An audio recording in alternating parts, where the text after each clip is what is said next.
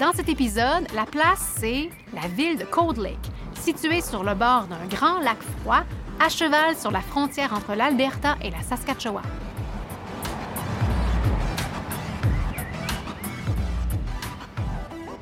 La place est membre du Alberta Podcast Network. L'équipe de la place, vous êtes prêts? Oui. Ben oui. Salut Isaël, salut Denis, salut Ronald. Allô, allô. On est à Cold Lake, donc on poursuit euh, notre saison 4 avec cette découverte de la région du Nord-Est. On a poursuivi un peu dans la même lignée, là, après... euh, euh, c'est vrai, on s'enlignait, on faisait une belle ligne hein, en Ouais. partant de, de, de, de Métis Crossing, de Brosseau, Saint-Paul-des-Métis et puis Bonnyville. Et là, on est à Cold Lake, donc à 290 km à peu près au nord-est d'Edmonton. Cold Lake, le lac froid. Oui. Les cris l'appellent apparemment le lac Kino, Kinosa. Kinosa, gros poisson, qui veut dire qui- gros poisson. Alors, c'est pas juste qu'il est froid, mais il y avait Un des. gros lac froid qui fait des gros Qui poissons. fait des gros poissons. Mais en fait, ce serait.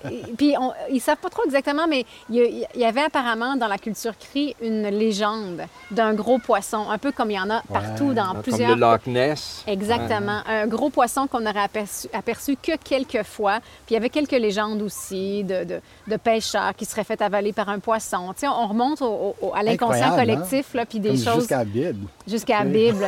Incroyable. C'est- drôle, hein? C'est partout. C'est vraiment... Quand on parle d'inconscient collectif, c'est vraiment ça. Donc, euh, Kinosa, Kinosa, le lac Kinosa. Euh, la plage s'appelle toujours ici euh, euh, Kinosa. Puis on- des fois, il y en a qui le prononcent Kinachuk, Kinachuk, en tout cas beach. Euh, un grand lac, oui, effectivement, immense lac, une superficie de 373 km dont 248 km sont en Alberta. Le reste est en Saskatchewan. Euh, un des plus profonds lacs de l'Alberta, près de 100 mètres euh, aux endroits où il est le plus profond. Euh, il y a la rivière Martineau qui se jette dans ce lac-là. Apparemment, il y a 24 sortes de poissons qui y vivent. Donc, vraiment un endroit toujours reconnu pour la pêche. Donc, ça devenait un- un lieu de rassemblement, un, un arrêt euh, incontestable dans, le quart- dans, dans la région. Donc, voilà, plein de, de trucs un peu mythiques aussi. Euh, je le mentionne tout de suite, c'est plutôt un, euh, un personnage de Wolverine. Le personnage de Wolverine de Mar- Marvel et serait, ce serait né à Cold Lake. Ah, Ouais, drôle. C'est un fait que j'ai lu dans les petits dépliants euh, touristiques. Mais en tout cas, avant d'en- d'entrer dans les trucs un peu bizarres, euh, restons un peu sur euh, les Premières Nations de ce ter- territoire-là, les Cris, les, les, les Dénés, les Métis. Euh, Denis, Ben, on est, je pense que ça vaut la peine de reconnaître le territoire. On ne le fait pas comme à chaque épisode, chaque fois. Ouais. Mais euh, autre que notre saison sur Calgary et le Sud, on, on est toujours dans la- le territoire euh, de- du traité numéro 6. ouais. Euh, nous sommes toujours ici à Cold Lake, sur le territoire numéro 6, mais on est vraiment euh, pour la première fois dans un territoire d'aînés. Donc, euh, jusqu'à présent, c'est presque tout Cri Nakota métis. Euh, mais maintenant, c'est comme une expression boiteuse, c'est comme d'aînés dominants. c'est eux comme, qui sont la pluralité, majorité des Autochtones du coin. Et Déné, Euh, Chippewayan, parce que moi, je suis ouais. pas hyper connaissante de ça, mais c'est la même chose, euh, on dit. Oui, ou- oui. C'est la même expression. Donc, Fort Mm. Chip, on pense à Fort Chipewyan, euh, mais c'est tout dans le territoire d'Aîné qui est au nord. Vraiment, le, le territoire d'Aîné, typiquement, est associé au traité numéro 8. Mais, Mm, oui. mais nous sommes toujours dans le traité numéro 6. Donc, on est vraiment au nord. Dans le, le- au nord. Nord-est de l'Alberta et nord-ouest de la Saskatchewan, genre. Euh, ben, traité numéro 6 Numéro- couvre non, vraiment numéro- ouais. je dirais quasiment le milieu de la Saskatchewan et du- de l'Alberta. Et 8, c'est plus haut. Et 8, c'est plus haut. C'est jusqu'à la frontière, euh, jusqu'au territoire de- des Inuits, euh, de- des Inuits du Nord. Mm-hmm. Donc, la Première Nation Cold Lake, on parle il y a environ 30 3000 membres, dont 1300 qui vivent sur la, la réserve en tant que telle. Et puis, euh, dans la région, parce que c'est moins habité par des colons agricoles comme on le voit plus dans le sud, il y a beaucoup plus de euh, pêche, euh, de trappe. Euh, un peu le- les modes de vie traditionnels ont survécu et même il y a des industries autour de ça. Donc, on fait de la pêche industrielle, on fait ces choses-là. Donc, c'est une base économique qui est puisée de- du mode traditionnel. Donc, euh, à ce niveau-là, euh, on, on est très fiers de ça. Même la collecte des médecines, tout ça est, est encore très vivant euh, sur, sur ce territoire ici. Une chose l'accès au territoire et la pratique des droits territoriaux et tout ça, c'est devenu quelque chose très euh, à l'avant-plan de la pensée des gens ici parce que euh, depuis la création d'une ère, rappelle-moi, Ronald, tu avais une bonne expression là. Oh, ben, ben, c'était, on, a- on avait parlé d'une ère de tir. Une ère de tir, donc, parce qu'il y a, il y a une, euh, une base des forces aériennes juste Ben ici. oui. Une des Et- grosses, d'ailleurs. Et ils ont choisi le territoire des Dénés pour utiliser, pour pratiquer le bombardement. C'est à partir des avions. Wow. Donc, c'est un air de tir aérien. Et euh, donc, tu sais, en termes de contestation, négociation, rétablissement des droits territoriaux, c'est vraiment ça qui est l'enjeu majeur ici. Euh, C'est le fait qu'une partie de la carte que quelqu'un à Ottawa a décidé avait l'air vide Ouais. euh, est devenue une dompe de, de- de bombes et de- de- d'artillerie et, et d'autres euh, armes pour l'armée. Donc, euh, c'est un peu là-dessus que leur, leur base politique ou leurs euh, revendications politiques euh, sont, sont, visées principalement. Une autre raison qu'on le mentionne, c'est que le premier arrêt de notre marche, qui longe la- le lac effectivement, c'est un tipi symbolique en métal qui a été fait pour honorer les enfants qui ont- sont les survivants et les victimes des pensionnats autochtones. On se rappelle, au, en mai 2021, à la fin mai, euh, il y a eu c'est difficile de dire la découverte parce qu'en fait, les communautés autochtones ainsi que la, la Commission Vérité et Réconciliation étaient au courant. Il y a eu la ont- confirmation. Il y a la confirmation euh, de dépouilles euh, sans marqueur euh, à l'extérieur de, de- du pensionnat autochtone à Kamloops. Ouais. Et on dirait que ça a comme finalement percé la conscience collective Oui. des gens. Oui. Euh, donc, euh, on peut voir même ici, parce que le- la, la- la zone là, que occupe le tipi, il y a beaucoup de souliers d'enfants qui est devenu un peu le symbole là, de reconnaissance et de commémoration euh, des enfants perdus. Et donc, euh, on a eu un moment solennel au pied de, de ce tipi-là pour se souvenir nous-mêmes et de penser à quel rôle qu'on peut jouer dans, le, dans la réparation de cette relation qui est brisée par ça, entre autres. Euh, donc, c'est le premier arrêt de notre, notre tour de, Saint- de Cold Lake. Et à quelques pas du tipi commémoratif, il y a la paroisse euh, à Saint-Dominique, à Cold Lake. C'est par un hasard que j'ai tombé là-dessus parce que, euh, pour une raison ou une autre, Cold Lake, je ne l'associe pas à la colonisation typique qu'on voit euh, dans l'Ouest, dans lequel, si tu regardes l'histoire de la paroisse ou de la mission, tu trouves essentiellement l'histoire de l'arrivée des francophones. Ouais. Et pour une raison qui m'échappe, c'était pas mon instinct à Cold Lake de penser à ça. Et c'était une erreur de ma part parce qu'en fait, en lisant l'histoire de la paroisse, on se rend compte qu'en fait, ici était comme la plupart des places, en fait, en Alberta, c'est que si tu regardes à l'arrivée des premiers paroissiens catholiques, on voit aussi les premiers euh, francophones, Francophones. et ça fait partie des premiers colons qui sont arrivés ici. Donc, et, et ça remonte euh, jusqu'à l'arrivée de Jean-Baptiste Thibault en 1844. Donc, et on se souvient que c'est vraiment Jean-Baptiste Thibault qui est le premier missionnaire catholique qui s'établit dans la région de- du Fort Edmonton, mais il est ambulant, donc il n'y a pas le choix que de se déplacer là où les gens se trouvent. Et puis, il, il arrive, euh, il a pris une barge de la compagnie de la baie du Son pour arriver de, de Fort Pitt, euh, qui est un peu sur la ligne juste au sud d'ici, euh, donc euh, pas loin, juste de l'autre côté en Saskatchewan. Et c'est là où il, est à la rencontre des Dénés.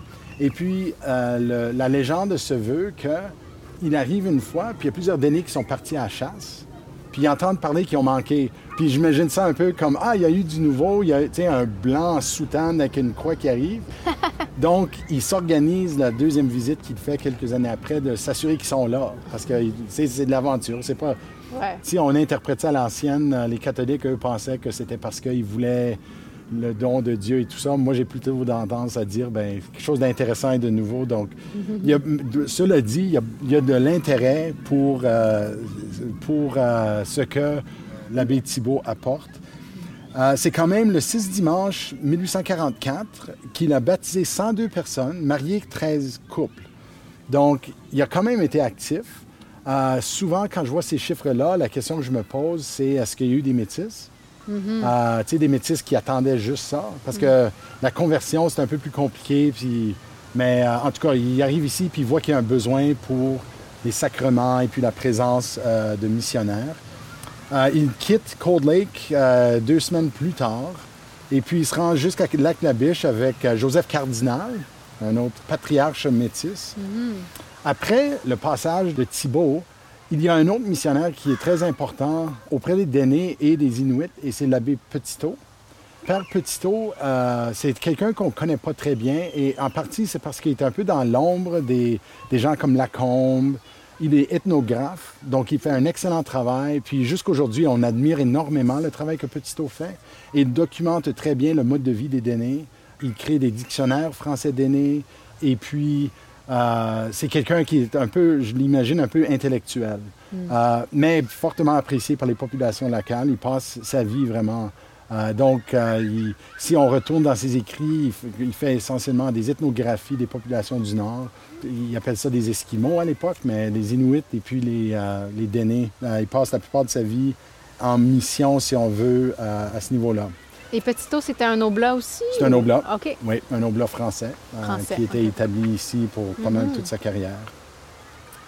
C'est à partir de 1872 qu'on commence à avoir de la visite régulière. Il y a le père Laurent Le Goff, qui est un prêtre missionnaire. On croit qu'il était basé à Edmonton, mais c'était un autre qui était un missionnaire ambulant.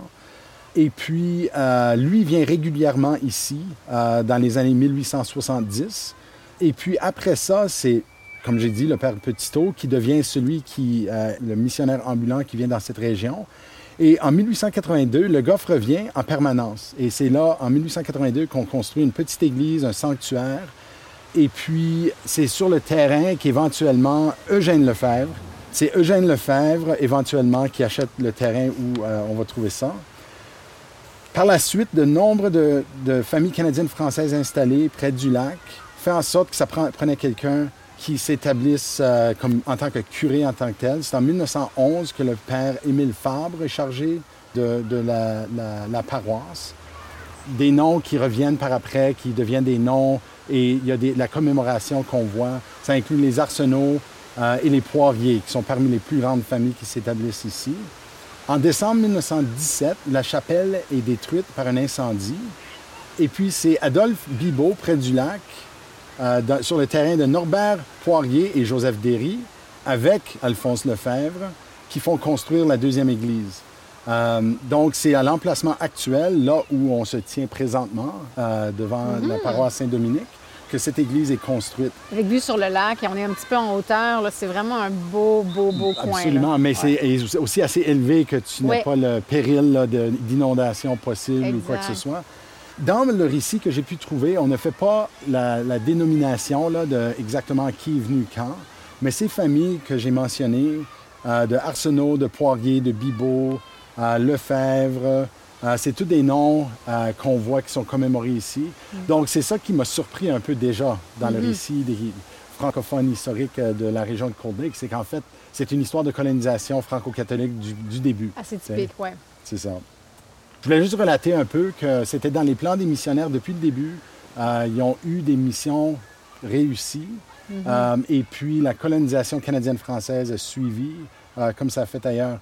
Et je tiens toujours à souligner ça dans des places, et on l'a vu à Lethbridge, on le voit ici, on le verra dans- à Grande Prairie, des places comme ça où on se dit c'est des communautés plus récentes. Sais, la, la perception qu'on a de Cold Lake, Oui. c'est qu'il y a des francophones ici à cause de la base militaire. Ouais. Mais en fait, il y a une historique, puis je voulais juste souligner ça devant l'église de Saint-Dominique. Et quand on regarde un peu le petit parcours, euh, même qui est sur Facebook, si jamais c'est quelque chose qui vous intéresse, pour avoir des points de repère, si vous venez vous promener le long de l'eau dans, dans ce qui est la marina euh, de Cold Lake ou le petit village, là, qui est vraiment, vraiment très charmant, soit dit en passant, bien justement, on a des points comme ça. Euh, le, le mémorial de la famille Lefebvre, qui est, parce que le- leur homestead était situé sur ils appellent ça le Lefebvre Heights. Donc, mais on, on remarque qu'il y a des petites buttes, là, justement. Euh, il y a un parc qui s'appelle le parc Bibo, qui, était, qui, est, qui est sur le homestead d'Adolphe et Rosa. Rosarilda Bibo. Évidemment, les Derry, grande famille, mais euh, il y a- on nous raconte dans ce petit guide-là là, qu'en 1911, alors que Eugène Derry avait, 11, ans- avait 9 ans, il est arrivé plusieurs familles, les Derry, les Labris, les Poiriers, de Vermillon pour s'installer dans la région. Et là, on, on- on nous raconte et on peut imaginer là, 36 enfants, qui arrivent avec toutes les familles euh, en voyage tirés par des, euh, des, charrettes tirées par des bœufs et ils viennent s'installer. Donc, euh, encore des, un beau visuel là, de, de, de, l'installation des colons canadiens-français, mais ça nous... Les labris de Vermillon. Les labris de Vermillon, est-ce que, est-ce que c'est parents avec ton épouse? Non, je, je, je, crois pas. je crois pas. Je pense que. pas la même branche? Non, ils venaient du. À moins que ceux de Vermillon venaient du lac Saint-Jean. Euh, eux venaient mhm. du lac Saint-Jean. Puis d'ailleurs, je crois qu'il y a au moins deux branches de l'abri ici. Il y a des.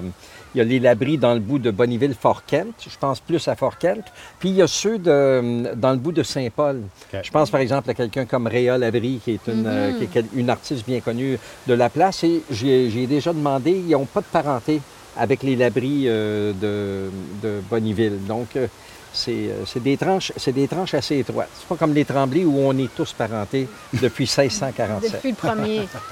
Donc, et une autre mention d'une famille francophone, la famille Richard, euh, dont le fils René, euh, l'artiste visuel René Richard, là, bien, le, un de leurs leur cottages, leur petit chalet ou leur, leur cabane, leur cabine faisait face à la marina. C'est aussi mentionné dans ce, dans ce guide. Et on va vous parler de René Richard un peu plus tard.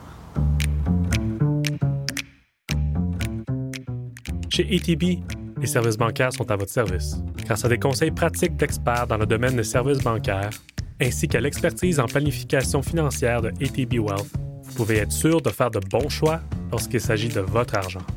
Chez ATB, ils ont l'habitude de faire ce qu'il faut pour leurs clients, surtout quand les temps sont durs car ATB a été créé pour aider les Albertains avant tout. Pour plus d'informations, visitez atb.com.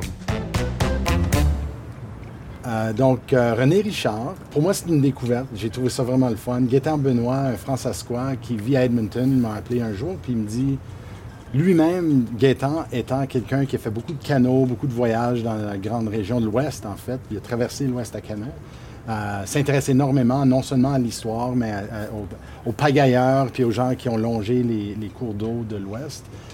Puis il me dit que, Denis, il dit, René Richard, est quelqu'un que les francophones de l'Alberta et les francophones de Cold Lake doivent s'approprier comme étant les leurs. Donc, ma première question à Gaétan, c'était c'est qui René Richard?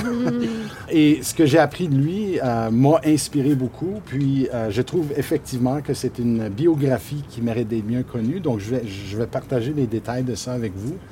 Il est né, René Richard est, né en Suisse. Euh, son père était horloger. Et puis, après de la difficulté, dans certains récits, on dit qu'il a fait faillite. Et tout d'un coup, il a comme essentiellement tout lâché, puis il a décidé, on s'en va au Canada. Hmm. Donc, c'est en 1909 qu'il débarque à, Montréal. Et puis, là, il entend parler de, des, vendeurs euh, de Canadiens Pacifiques disant, regarde, si, si vous allez dans l'Ouest, là, pas cher, vous pouvez avoir 160 acres. Et je ne sais pas pourquoi un horloger serait intéressé à ouvrir un homestead dans l'Ouest canadien, mais Paul l'avait dans, la tête d'y aller. Donc lui et sa jeune famille ont déménagé dans l'Ouest et ils sont venus directement à Cold Lake, qui n'était même pas un village encore. Ils ont, mis pied ici en 1911. Et puis, euh, il a exploité un magasin, euh, Paul Richard, le père, a exploité un magasin, un bureau de poste. Euh, et puis, donc, il joue un rôle dans la vie civique de Cold Lake en émergence. Il est déménagé dans le village une fois que ça a été bien établi. Et puis, il a acheté le magasin de Chartier. Donc là, il a vraiment établi le magasin du village en tant que tel quand les gens sont venus pour euh, s'installer. Et puis, le neveu de Paul, Charles, et c'est un nom qui revient constamment dans sa biographie parce que le neveu de Paul, euh, Charles Charlie Demerez, devient un ami de longue date et puis un accompagnateur dans les aventures euh, du jeune René Richard. Hmm. À Cold Lake, Charlie euh, et son propre frère Dick, euh, ils, se sont rejoints à René. Puis ensemble, ils ont vraiment appris les coutumes de la terre. ils sont devenus amis avec les Premières Nations de la région, puis ils sont devenus vraiment obsédés de l'apprentissage de comment vivre sur la terre. à partir de 1922, après un certain âge, ils ont appris tous les trois avec ce qu'ils ont appris, ils ont fait beaucoup de voyages dans le Nord en tant que trappeurs. Euh, leurs voyages les ont amenés à travers les régions euh, des provinces des prairies, donc d'ici Cold Lake, euh, du côté de la Saskatchewan, comme tous ces cours d'eau du Nord, ils les traversaient très facilement, comme on a vu plus tôt. C'est très très près de la Saskatchewan. Et puis, ils se sont même rendus dans l'autre direction jusqu'à la mer de Beaufort. Donc, euh, ils, étaient- ils- ils ont pu voir là où euh, c'était plus la ruée vers l'or au Yukon, mais euh, Dawson et tout ça. Et je peux vous dire que quand on lit les récits de voyage pour se rendre au Yukon à cette époque-là, ce n'était pas une mince affaire. Parce qu'on allait à contre-courant.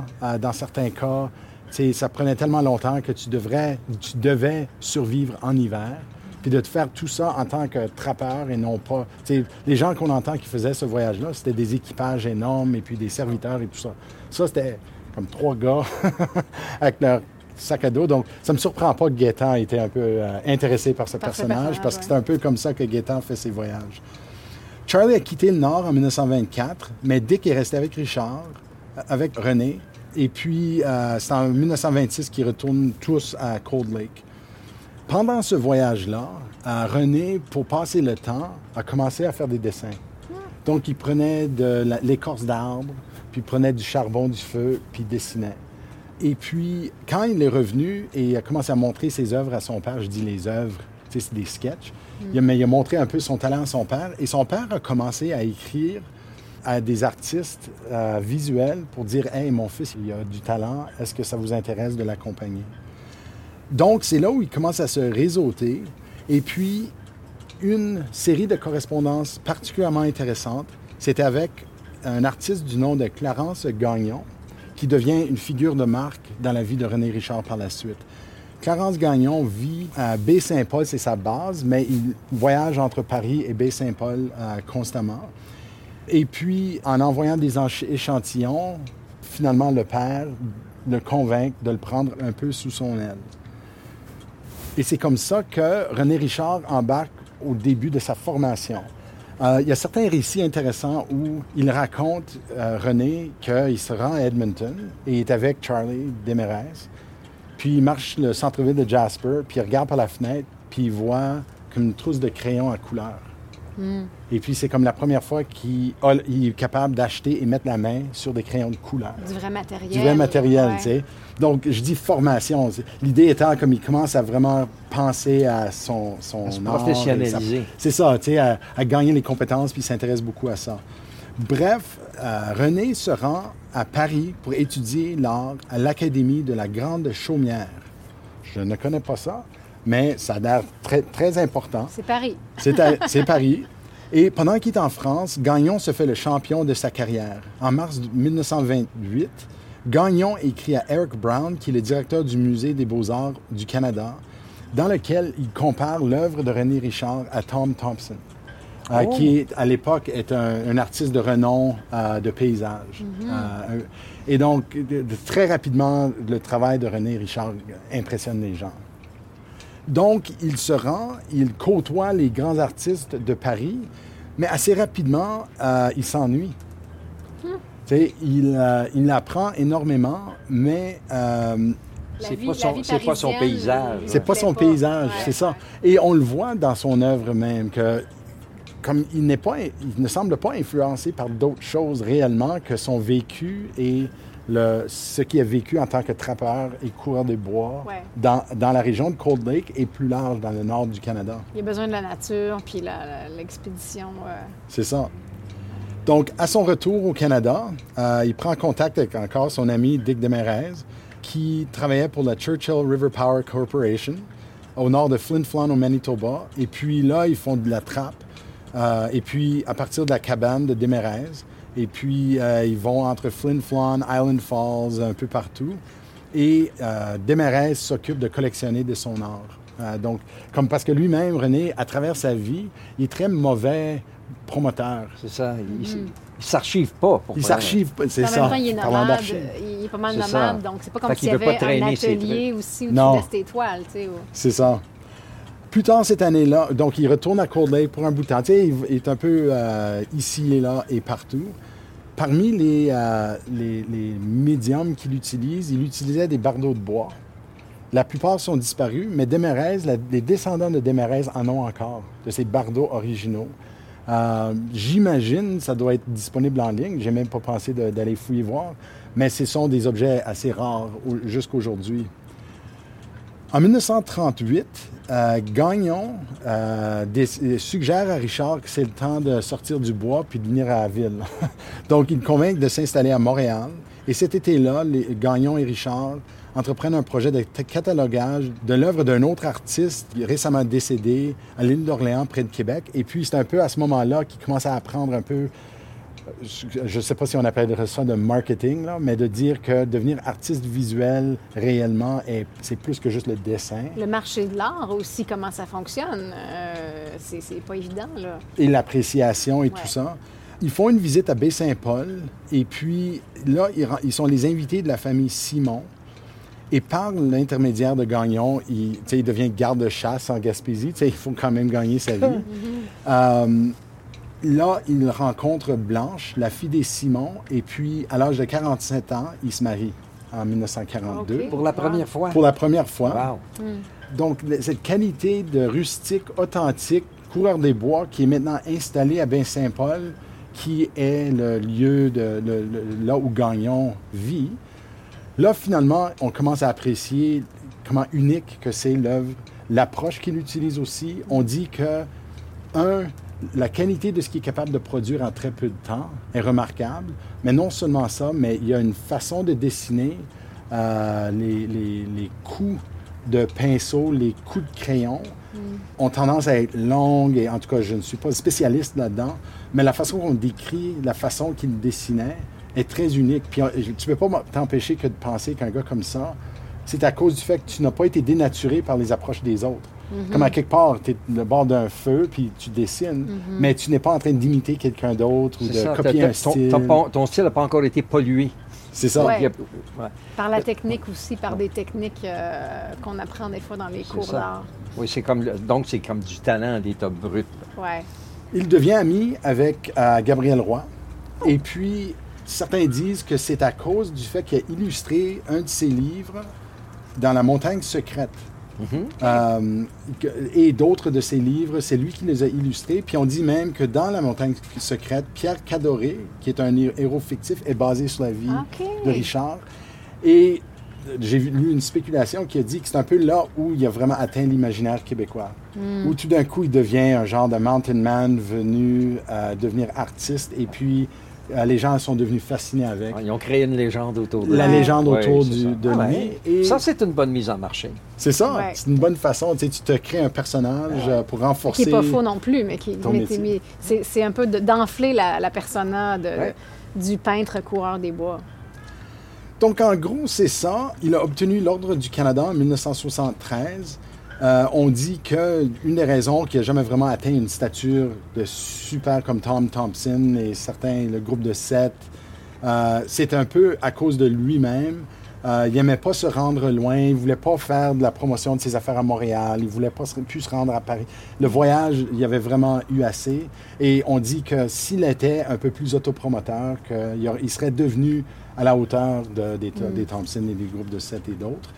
Euh, L'Ordre du Canada en 1973, élu à l'Académie royale des arts du Canada en 1980. Et puis, même si ses œuvres sont ancrées dans l'Ouest canadien, on dirait qu'ici, et même au Québec, on ne reconnaît pas vraiment le fait que l'inspiration de son art est ce qu'on voit autour de nous. Euh, ben, peut-être pas exactement, parce qu'il y a beaucoup de bateaux et de- d'édifices. Mais, mais le- le- un peu l'état naturel de l'Ouest canadien, c'est ça qui l'a inspiré et que son temps à Lake a été finalement pro- euh, formateur. Formateur. C'est son identité en, tant que personne et en tant qu'artiste. Du dernier point, j'ai oublié de dire qu'il est, il est mort à Baie-Saint-Paul en 1982. Euh, et puis son chum Dick Demerez est, est décédé ici en 1992, donc Ah, dix ans OK. après. Lui est revenu ici. Hein, euh, Baie-Saint-Paul, une chose qui m'a surprise de tout ça que j'ai que, que j'ai apprise aussi, c'est que Baie-Saint-Paul, déjà à ce moment-là, il y a presque. Était un, un lieu était de- déjà était encore un hub, était déjà un hub de, de, de l'art euh, de l'art visuel. Ben, quand on est déjà allé à Baie-Saint-Paul, on Ouais, peut on voir l'influence de, de la nature et, Ah, et c'est tellement absolument. beau comme coin qu'on comprend que les artistes s'installent là-bas. Eh, eh, mais c'est super intéressant ça comme récit. Puis effectivement, c'est quelqu'un qu'on ne connaissait pas. C'est, puis on- c'est vrai que des fois, on a de la misère à s'approprier notre monde. On devient trop distrait par d'autres choses. Apparemment, il y a des bandes sonores parce qu'il était très chum avec un Bérard euh, de Winnipeg et puis que Bérard l'aurait euh, enregistré. Donc, il y a des enregistrements exi- qui existent où il parle de toutes sortes d'aventures ici, Oh, wow. mais que c'est d'une tellement mauvaise qualité, c'est Mm. très difficile d'écouter. Mais un des projets à Gaétan, c'est de vraiment ra- ramener la qualité du son pour qu'on puisse au moins transcrire Mm. et, et rendre plus accessible ce, ce récit-là, parce que c'est une vie fascinante.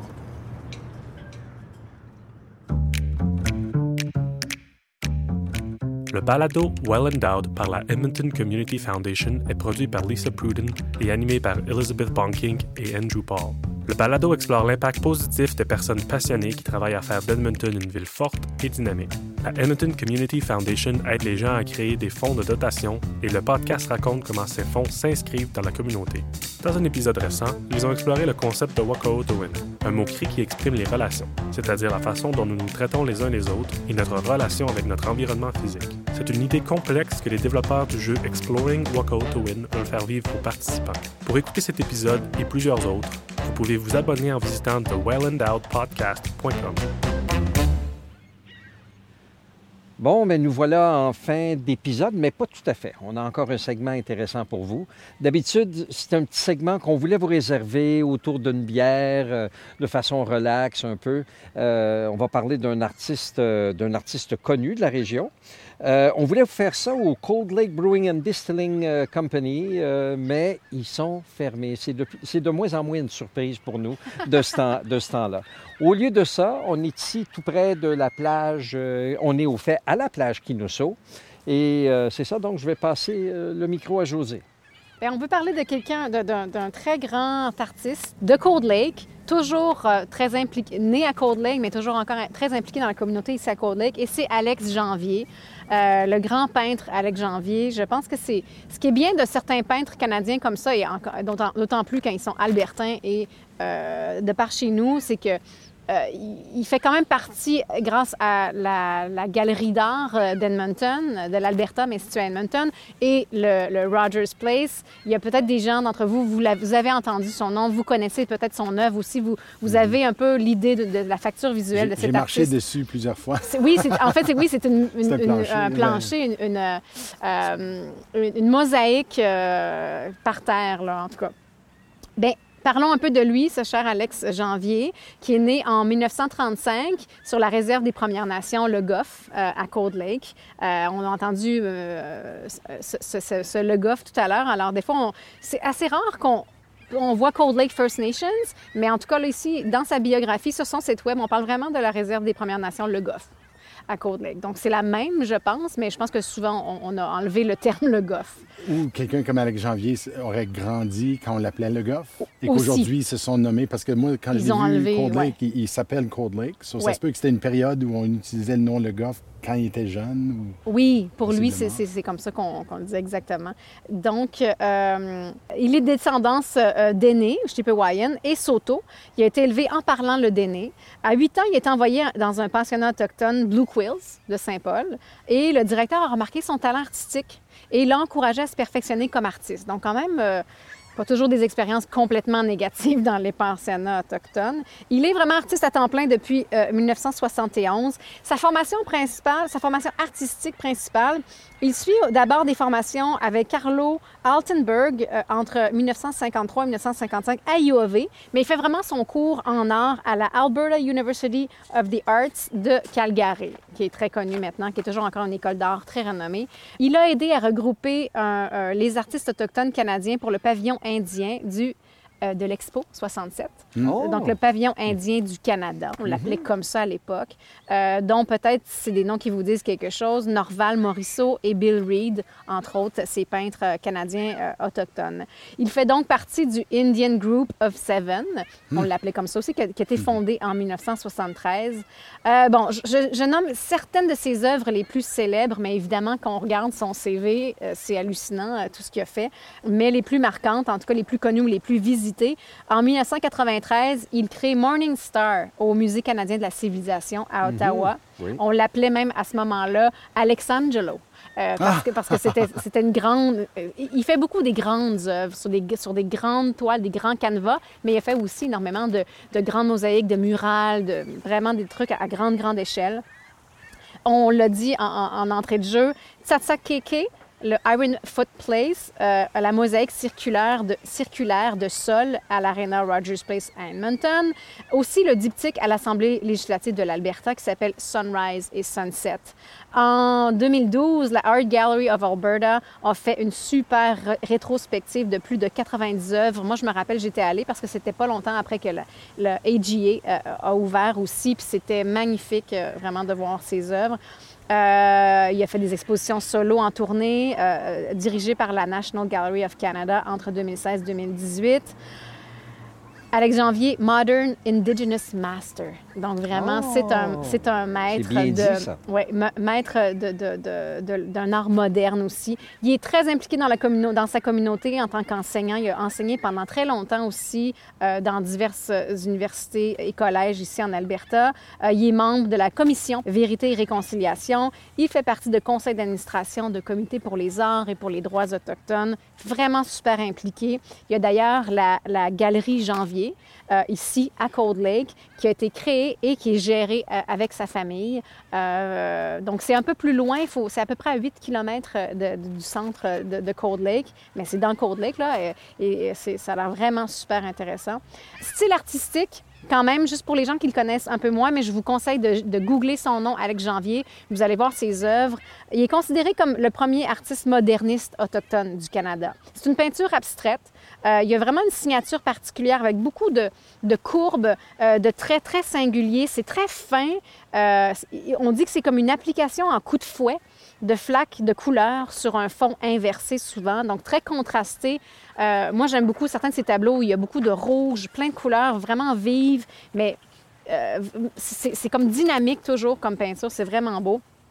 Comme j'ai dit tout à l'heure, un style adapté au grand format. Plusieurs canevas ronds aussi, donc inspiré du cercle qui revient oui. beaucoup dans, dans- dans l'esthétique et dans l'imaginaire euh, euh, autochtone. Pendant très longtemps, un petit, un petit trait euh, intéressant de Janvier aussi, c'est que de 1966 à 1977, il signait ses toiles de son numéro de traité. Alors, on le voit sur son site web, on voit janvier 287. Cold Lake Treaty Number. Donc, c'est- comme ça qu'il signait un peu en, signe de protestation envers la façon dont sont traités les Autochtones par les gouvernements. Des numéros, finalement. Alors, Alex Janvier, magnifique artiste, euh, vraiment un beau symbole euh, de, de- résilience et de façon de, de- de- faire sa place euh, en tant qu'artiste et, et aussi autochtone de l'Alberta. Alors, euh, oui, Cold Lake égale Alex Janvier. Euh, Profitez-en pour euh, mieux le connaître. Belle Donc- façon de clore. Oui! Un bel épisode, en tout cas une belle visite pour nous. C'est magnifique, Cold Lake. Je ne sais pas ce que vous en pensez, mais euh, vraiment euh, un Je- beau, je beau disais, lac. Ça me fait penser beaucoup de Gimli. C'est un genre de villégiature sur le bord du lac Winnipeg. Ouais. Et ça a le même, senti- le même feel d'être à côté d'un gros lac comme ça. On n'irait pas ça avoir une petite maison là, euh, le long de la route. Ici, on les regarde. On est comme, oh là là là là. On va commencer à ramasser nos sous aujourd'hui. Voilà. Ben, c'était un plaisir, euh, la gang. À très bientôt.